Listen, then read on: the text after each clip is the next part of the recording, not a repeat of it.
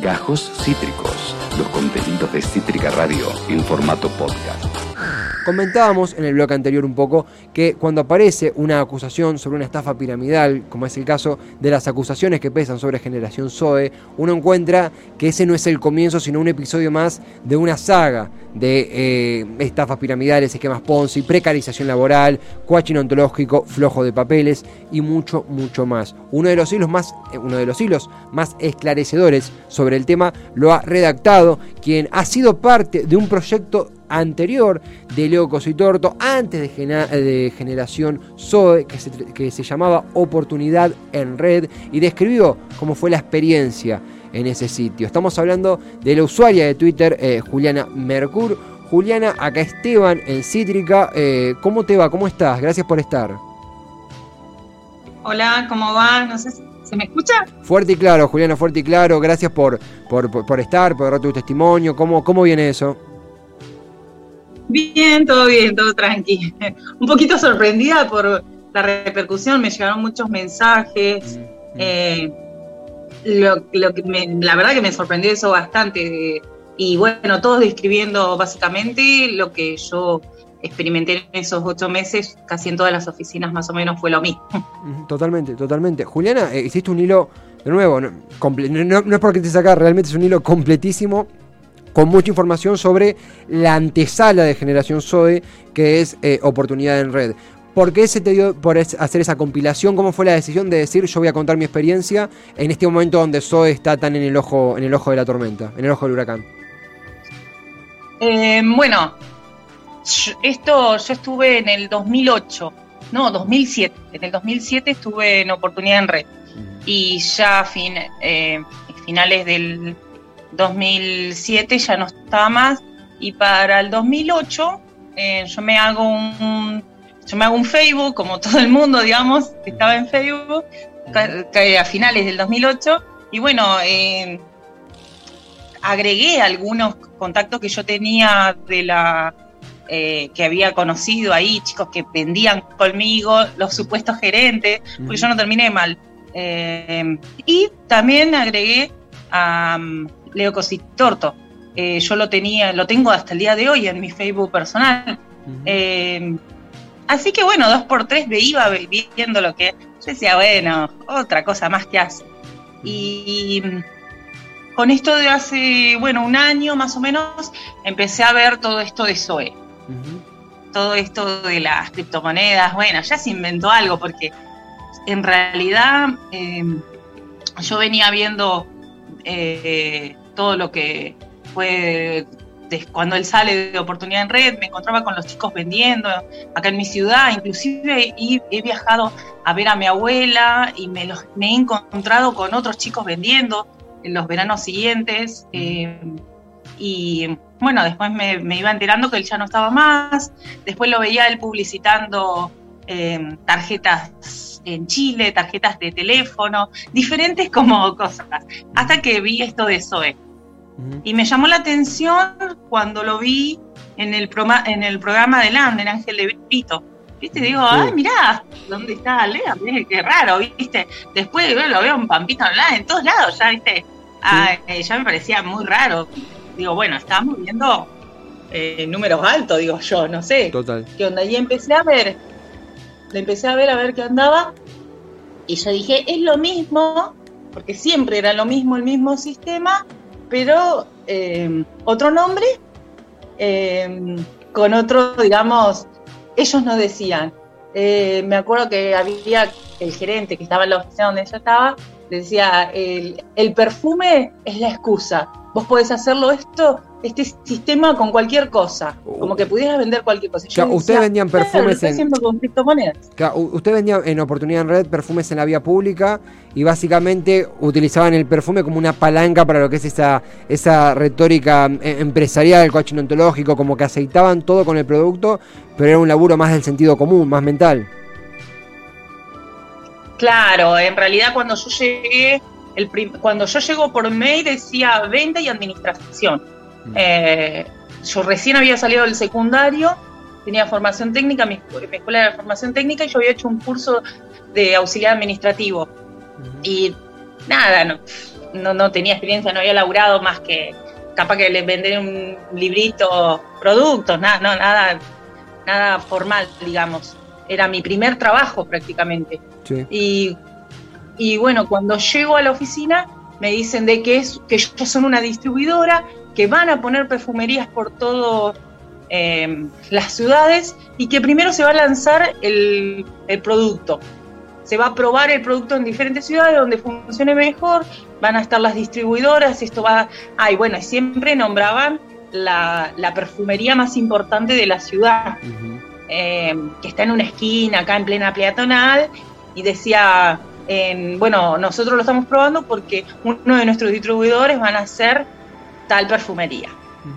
Bueno, y vos decías, te nombraban la perfumería, te nombraban que, bueno, vos decís, bueno, esto es algo serio, la oficina estaba bien en una oficina normal, ¿viste? Tiene una recepción, depósito, y bueno, eh, sí te pedían que te presentaras eh, no de zapatillas, siempre de zapato, eh, muy bien, era muy exigente con la vestimenta. Claro. Y bueno, yo tenía los trajecitos, viste, el, el, saquito y el pantalón de vestir, así que bueno, me presenté con eso, camisita.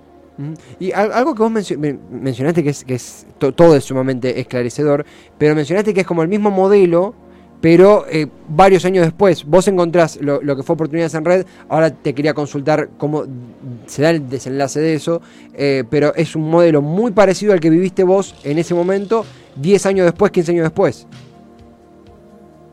Tal cual, sí, sí, sí, es lo mismo, lo mismo. Inclusive eh, lo que el discurso, digamos, las, las supuestas clases que ellos dan de coaching, todo el contenido, todo, digamos, el discurso es igual, las mismas frases, los mismos ejemplos. Eh, utilizan, por ejemplo, viste que él dice, bueno, porque a Gandhi, porque a Jesús, las mismas palabras, los mismos ejemplos, los mismos personajes. Eh, bueno, en eso, digamos, como que eh, no ha crecido mucho, digamos, en eso. eso está igual. Y claro, y Julián, algo que, vos, lo tenés la experiencia, ¿no? Vos lo viste en primera fila, digo, imaginamos que no es una experiencia grata de recordar, pero también a, mucha gente persuade que cuanto más se informe esto, más se transparente, como también hiciste vos, menos víctimas va a haber. Vos lo viste, tuviste la experiencia en primera fila. ¿Cómo se da esa, esa persuasión tan fuerte al punto de que gente opta por darle su fuerza de trabajo, su, su, su, dinero? Digo, más allá de la desesperación de, de, alguna persona que está en un momento complicado, puede pasar, pero ¿cómo penetran tan fuerte en las personas? ¿Cuál crees que es la técnica, el secreto? ¿Cómo lo viviste vos? Yo creo que hay un fuerte. Em, hay un. Para mí, la forma en lo que, lo, eh, que te captan y. Eh, me acuerdo muchos chicos que llegaban y decían, esto es una secta, esto es una secta. Había, había cantos, había frases, eh, había, em, ¿cómo se llama esto? Palabras como que eran como, como, como palabras que vos tenías que decir, que era lo que te iba a impulsar. Mm. Como que había algo que te uniera todo en común, que te hacía sentir parte. Cuando vos tenés 18, 19, 20 años, ves un montón de chicos, todos bien vestidos en una oficina, bueno, capaz que querés formar parte, porque a vos te, te, enseñaban como que vos tenías que incluir. Y todo era sonrisa, todo era alegría, todo era entusiasmo. Eh, vos, vos estabas en la, en la entrevista y escuchabas arriba, había una fiesta, música, eh, música, de verdad, sí, era todo muy motivacional arriba. Eh, bueno, las, las capacitaciones también. Había papelitos de colores, tiraban papeles arriba, todo. Eh, y, todo el show, imagínate. Y claro, sí, sí y, no sé si, si, te pasaba, pero no viste cuando, cuando hay esa felicidad tan impostada y obligatoria, medio que, que no hay otra alternativa, en, la vida, en las experiencias que uno puede tener parecidas a eso, viste que hay momentos de tensión, momentos donde flaquea y, de repente la sonrisa se transforma porque es imposible mantenerlo permanentemente. de lo que vos quieras contar, digo, sin, sin, sin meter en nada que, vos no, no deseas relatar, pero ¿recordás algún momento de, tensión, algún momento, de, un, mal momento en la oficina, más allá de esas, de esas sonrisas permanentes? ¿Hubo algún episodio que te hizo alertar sobre el tema? A mí, a mí había algo que me, sentía medio incómoda, por, ejemplo, a nosotros nos decía, todos los días tienes que saber, antes de salir a vender, ¿no? Todos los días tienes que saber eh, tu por qué y tu para qué. ¿Por qué, estás y para qué estás. Entonces ponete un objetivo y te decían, pero eran objetivos altos, por ejemplo, comprarle la casa a tu mamá. Entonces todos decían, vos tenías que decir algo que, que, que, era fuerte, no, mis viejos están pasando una situación. Había chicos que decían, no, porque tengo una hermana con una enfermedad grave, mm. estoy acá porque tengo que juntar la plata para el tratamiento. Había cosas muy, muy fuertes, entonces se jugaba con, que eso me, a mí me, eh, claro, yo no iba a decir, no, estoy acá para la pilcha del fin de semana, ¿viste? No, estoy acá para, para no sé, para hacer un viaje, porque te, llevaban a un lugar en donde vos tenías que decir algo trágico que te pasara, o, vos querías ser, eh, ellos te decían que vos tenías que ser oportunidad. De, hecho, el mail que me, que me contacta es ser oportunidad, y ser oportunidad para otro, oportunidad de cambio, oportunidad de crecer, oportunidad de cosas, y bueno, y mm, que si vos no, no tenías que salir para vos mismo, vos tenías que salir como impulsado para, para otro. Y bueno, cuando obviamente, eh, había muchas situaciones eh, de peligro. Primero que, éramos eh, chicos casi adolescentes o recién egresados, mm. chicos muy jóvenes, que nos íbamos 250 kilómetros, a veces los que le llamaban viaje de venta, llegabas a, alguna ciudad de los alrededores, donde no estuviera prohibido vender, con todos los peligros de la ruta, en un auto sin seguro, muchas veces muchos autos se rompían, autos de gente que les, los contrataban y les pagaban por kilómetro, no eran eh, que lo pagabas vos, lo pagaba, no es que lo pagaba la, oficina, lo pagaba el vendedor, porque como que tenías el privilegio de viajar. ¿Te pedían guita para pagar tu viaje? el aviso de chofer. ¿Te, te pedían guita para pagar tu viaje para vender para ellos? Claro, sí, sí, sí. ¿Por qué? Porque eh, capaz que en los pueblitos en los, las ciudades más alejadas lo podías vender un poco más y le sacabas la diferencia. Claro. Eh, eso, lo, digamos, corre por tu cuenta de venderlo un poco más. Y bueno, y salían de viaje de venta los que más vendían.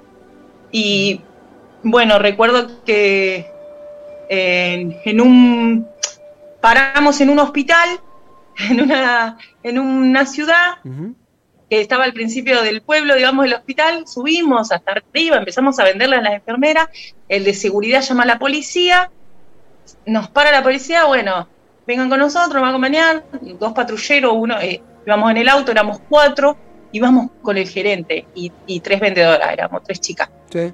Bueno, y toda la, toda la mercadería, todas las cajas, uno por uno, anotando todos los cosas, la policía anotó no teníamos boleta de cosas. Esto era re común. No había boleta de compra de los perfumes. Mm. Nosotros no podíamos justificar de dónde lo habíamos sacado. Eh, y bueno, ahí estaba el gerente, decía de que y nos tuvieron ahí, ponerle tres horas, se, se quedaron ellos con la mercadería y bueno, estaba prohibida la venta ambulante, básicamente.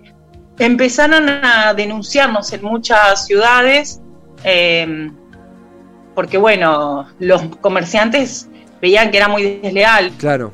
Eran dos perfumes y una crema por 20 pesos. Era muy barato. Ponele que a plata de hoy, en la plata en ese momento, un perfume salía 50, 100 de ese estilo. Sí, sí. Porque eran unas imitaciones. Claro. Eran imitaciones. Claro. Y bueno, como viste, vos tenías que llegar al objetivo, muchos chicos eran muy agresivos como que presionaban mucho a la gente porque había como una desesperación por vender. Claro, claro, claro. Sí, sí, se comprende porque esto que vos mencionabas, hay un laburo psicológico de decir tenés que vender por, por, por, no sé, por tu vieja, por tu viejo, por quien fuere, lo cual genera una presión psicológica y también monetario porque uno está, eh, estaban poniendo guita de su bolsillo y, como víctima, ¿no? Digo, no, no por, por, victimizarte a vos, pero son, como, pienso yo a los 18 años y todos a los 18 años recién salidos a la vida éramos súper eh, eh, propensos o, genuflexos ante, ante, esta, ante, esta, ante esta gente. Juliana, vos estás contando, ¿no? la experiencia en oportunidad en red, básicamente una especie de, antesala de lo que, lo, que hoy es Generación Zoe. Eh, ¿Qué te pasa cuando ves a alguien que pasó en Twitter que se vio varios debates sobre gente que ha entrado a Zoe, que, defiende a, a, Zoe, que ves, ves algo parecido en esas personas, no solo en la práctica de, los, de los líderes, de los coach, sino de la gente? ¿Ves algo parecido a lo que veías en vos y en tus compañeros en este momento? Sí, sí, totalmente, porque eh, bueno, en mi caso, por eh, yo tenía muy claro de que, bueno, yo esto no me iba a dedicar, que yo no me iba a ir y, abrir oficinas, abrir países y dedicarme al mundo empresarial y nada de eso, porque yo estaba segura que, bueno, al, siguiente año tengo que ponerme a estudiar, que era el compromiso que yo tenía en ese momento con mis viejos, tengo que ir a la universidad, no se había dado ese año, así que el año siguiente era como, bueno, un trabajo que yo iba a hacer por un tiempo, mm. pero había chicos que estaban muy embalados con, el, con esta burbuja de fantasía. Mm. Em, entonces, em, primero te decían que vos tenías que ir con una mentalidad de empresario, con una mentalidad de, tu propio jefe, porque nosotros no tenemos, bueno, ese discurso de que nosotros manejamos nuestros horarios era mentira. Nosotros entrábamos a las 7 de la mañana y eran las 9, 10 de la noche y no, y no llegabas a lo que se, suponía que tenías que llegar a las 30 productos y se seguía vendiendo. Había chicos que hasta lo compraban y después trataban de venderlo eh, más adelante para poder llegar a supervisor y tocar campana. Entonces, ¿por qué? Porque querías llegar, querías, querías hacerte, había tal motivación y tal y tan presión, y bueno, eh, te decían de que vos, ellos estaban cambiando la mentalidad a que el, que estaba, el que no estaba dentro, no lo podía ver, no puede ver la mentalidad, porque está dentro del sistema, porque está contaminado por la cultura, un montón de, esas cosas que también las dicen ahora. Eh, te decía de que, por ejemplo, no pueden ver el negocio porque están, porque el sistema no te capacita, bueno, todo en contra de la educación formal. Toda la, educación tradicional, la educación formal, eh, no te enseña cómo ganar, no te enseña a ser empresario.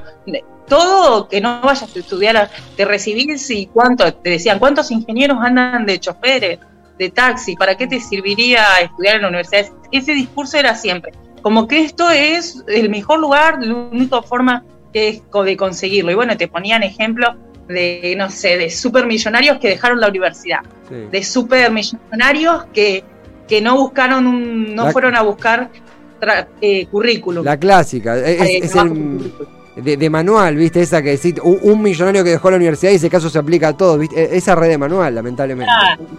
Eh, eh, eh claro, Juliana, y en ese sentido, a ver, primero agradecerte más allá de, de nuevo el gran hilo que hiciste y del, del valor del testimonio, que es mucho más profundo de lo que cualquiera de nosotros podamos hacer, porque existe un hilo completísimo donde eh, es imposible no ver lo que está sucediendo desde la raíz de esto que es tu experiencia en oportunidad en red. Además, muy buena información, bien recopilado, prolijo, está tremendamente bueno y además aceptaste charlar con, con nosotros muy gentilmente. Te hago la, la, última, de nuevo agradeciéndote por, por tu tiempo que es, vimos, vi, vimos todos, mucha gente que te apoyó, gente que te difundió, gente que te agradeció el compartir esto, gente que incluso decía, eh, me ha pasado de tener un amigo familiar en algo parecido y cosas como estas me ayudan a tener herramientas para hablarle.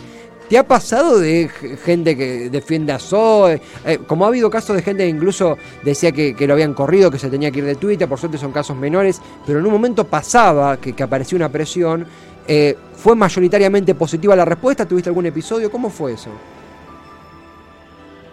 Em, tuve más contactos con chicos que estuvieron. Me sorprendió haber yo haber recibido, eh, ponele 30 mensajes, 20 estuvieron, yo estuve en la oficina de tal, yo estuve en la, inclusive em, gente que estuvo en la misma oficina después que yo me fui.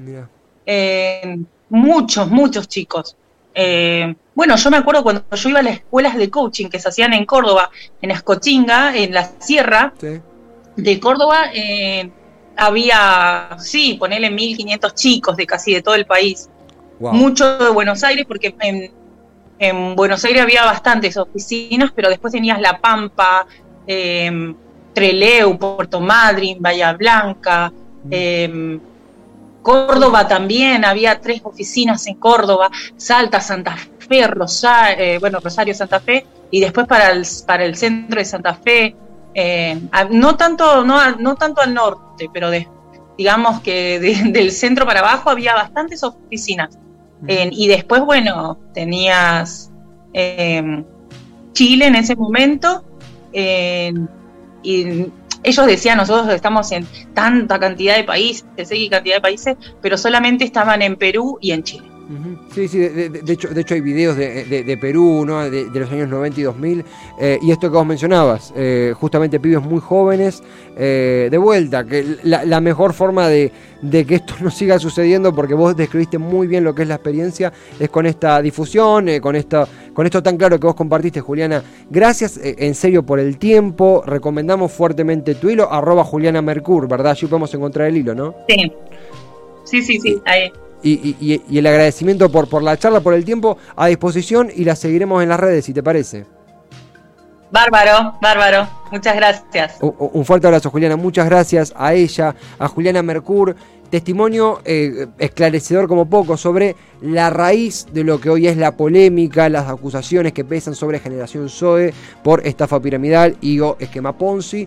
Eh, ella recordando una etapa en donde los mismos protagonistas de esta polémica realizaban un emprendimiento que explotaba pibes recién salidos del colegio eh, y, por, por chirolas o por nada los hacía laburar todo el día en la calle aceitado por toda esta retórica del coaching ontológico. Clara, clara, clarísima, Juliana Mercur, un testimonio que indigna, pero que también sirve para difundir y para que esto no siga Acabas de escuchar Gajos Cítricos. Encontrá los contenidos de Cítrica Radio en formato podcast en Spotify, YouTube o en nuestra página web.